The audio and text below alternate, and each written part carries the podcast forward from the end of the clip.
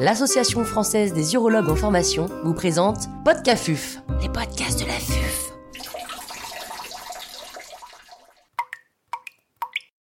En quoi Peace One va changer les pratiques? Docteur Delphine Borchiellini, oncologue et responsable de la prise en charge des cancers urologiques au centre Antoine Lacassagne à Nice, nous fait part de son expertise. L'intervenante n'a pas reçu de financement.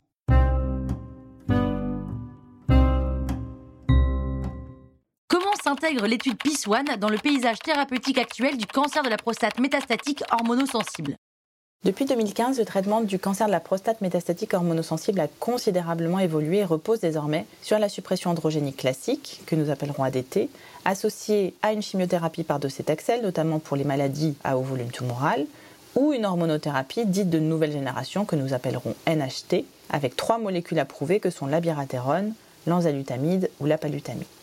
Cette stratégie de bithérapie a permis une amélioration significative de la survie globale et représente désormais un standard reconnu.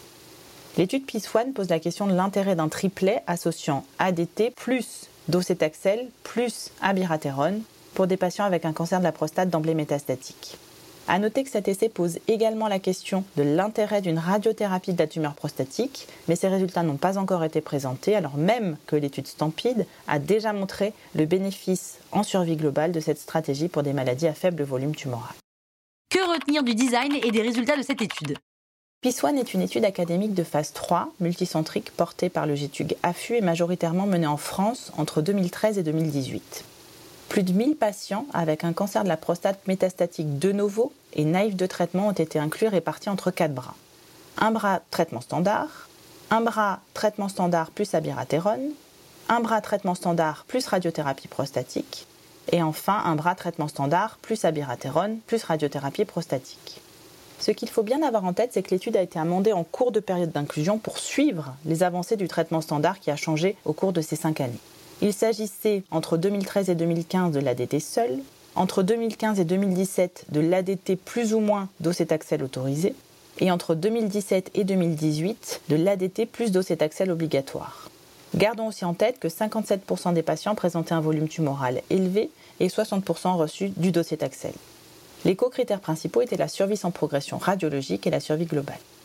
Un bénéfice majeur sur la survie sans progression radiologique a été rapporté avec l'adjonction de l'abiraterone par rapport au traitement standard seul dans la population totale, mais également chez des patients ayant reçu de la chimiothérapie avec un gain de 2 ans et demi sur la survie sans progression radiologique médiane et un hasard ratio à 0,5 en faveur du bras abiraterone plus docétaxel plus ADT par rapport au bras docétaxel plus ADT. Concernant la survie globale, un bénéfice statistiquement significatif et cliniquement pertinent a également été observé, à la fois dans la population totale, mais également chez des patients ayant reçu de la chimiothérapie, avec une médiane non atteinte dans le bras abiraterone plus docétaxel plus ADT, versus 4,7 ans dans le bras docétaxel plus ADT, avec un hasard ratio à 0,82. A noter que ce bénéfice était particulièrement marqué en cas de maladie à haut volume tumoral, avec une différence significative et un hasard ratio à 0,72, alors qu'il n'était pas observé de différence pour les maladies à faible volume. On notera enfin qu'il n'a pas été observé de différence notable concernant la toxicité immédiate entre les patients ayant reçu de la biratérone et les autres. Est-ce que ça change quelque chose en pratique? Oui, mais probablement pas pour tout le monde. Pour les maladies à haut volume, il est indéniable que le triplet, et donc l'ajout de la biratérone au docétaxel, deviendra le standard pour des patients avec une maladie agressive pour laquelle une chimiothérapie est envisagée de principe par exemple les patients avec un aspect de superbone scan en scintigraphie ou une atteinte viscérale. Mais cela ne représente finalement que 5 à 10% des patients. Pour les autres, PIS1 ne répond pas à la question de l'intérêt du triplet par rapport à une bithérapie associant ADT plus NHT, quelle que soit la molécule d'ailleurs. Rappelons que les résultats de l'étude Enzamet ne semblaient pas montrer de bénéfice de l'enzalutamide dans le sous-groupe de patients qui devaient recevoir du docétaxel.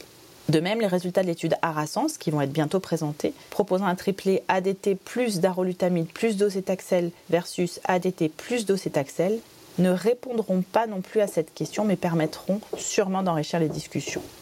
On peut par contre s'accorder pour dire que le triplet n'a pas sa place pour les maladies à faible volume, voire oligométastatiques, et ce qui est encore plus sûr, c'est que l'ADT seule ne doit plus être prescrite puisque c'est désormais l'habithérapie au minimum qui devient le standard pour tous nos patients.